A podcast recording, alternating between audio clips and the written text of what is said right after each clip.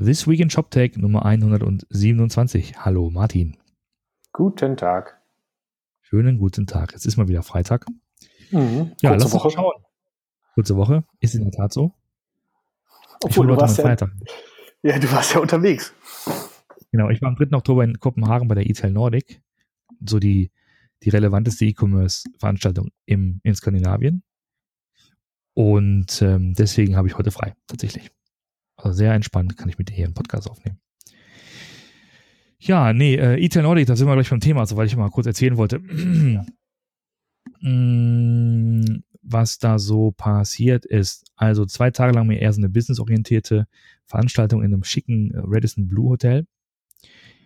Und die ganzen skandinavischen Länder sind ja alle noch Amazon frei. Und das heißt, die, die Argumentation ist immer noch ein klein bisschen eine andere oder ist ein bisschen so wie, nicht wie können wir Amazon jetzt einen Marktanteil abknapsen, sondern wie können wir Vorsprung gewinnen. Das war ganz interessant. Einfach wie man so versucht, echt so einen Marktanteil noch zu gewinnen, bevor dann irgendwann mal der Hammer fällt und ähm, dann auch Amazon eh nach Schweden und so weiterverkauft.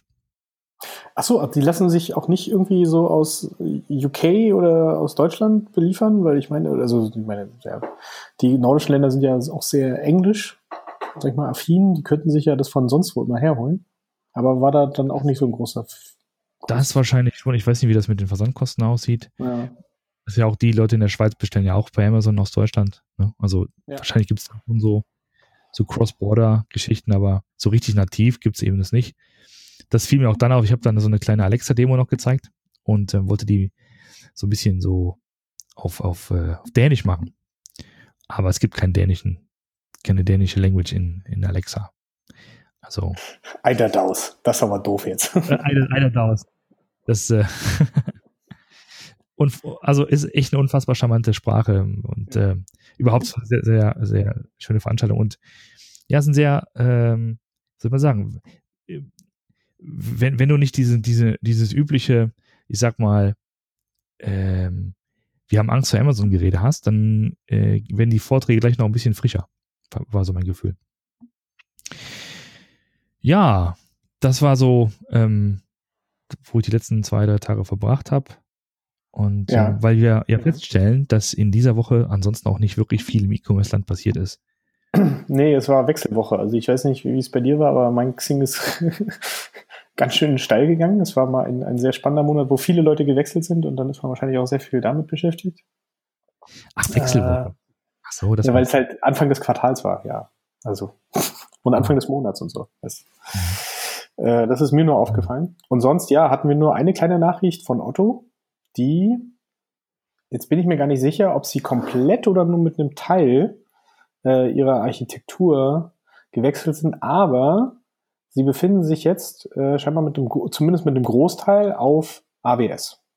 Das heißt, sie sind, haben halt ihre, ihre, ihre Architektur, was vorher wohl mehr, mehr ein, ein Inhouse-Hosting war, haben sie jetzt ähm, komplett, sie sagen 160 Services, 24 Teams. Und das Ganze hat äh, etwa ein Jahr gedauert, ehe sie quasi diese ganzen Services umgezogen haben. Und äh, da gibt es auch einen kleinen Artikel in dem Tech-Blog, den können wir auch mit verlinken, wo sie so ein ganz grob, aber auch nur drauf auf, äh, äh, drauf eingegangen sind. Eigentlich bis auf diese drei Zahlen, die ich eben genannt habe, eigentlich auch nicht so viel drinsteckt.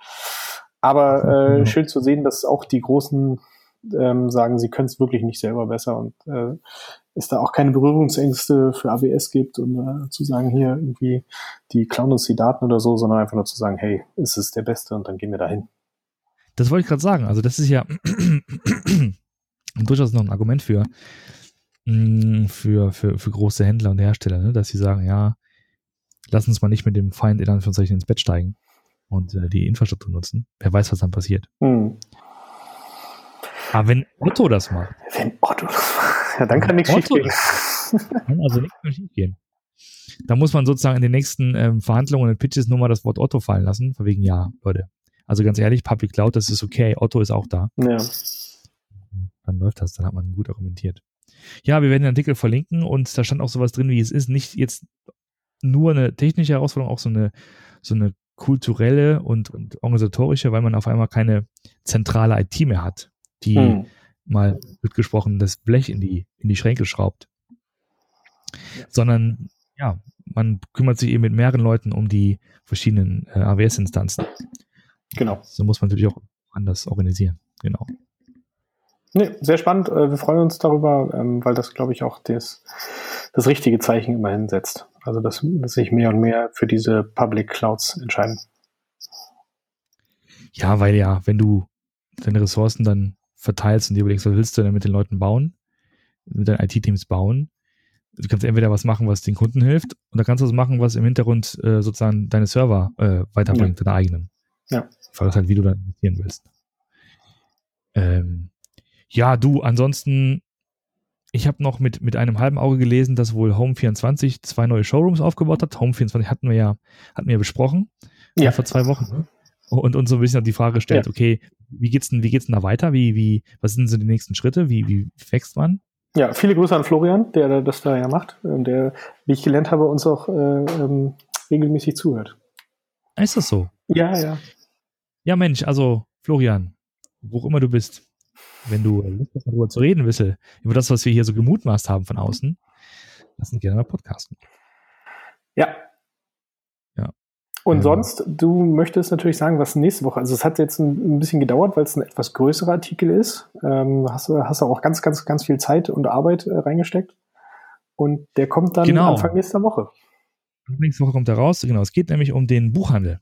Ähm, ist ein Thema, was mich persönlich letzten Jahren beschäftigt hat, weil ich mal auch in so Projekten beteiligt war und deswegen ganz guten Einblick habe in diese Szene. Ist eine ganz besondere Szene, die Buchhandelsbranche. Und dann haben wir uns mal gemeinsam ähm, äh, Unternehmen angeschaut, wie die Meiersche, die Osiandersche, Vitalia, Weltbild und Hugendubel. Mitsamt den ganzen Barsortimentern und den ganzen E-Book-Gedöns drumherum, Tolino und Co.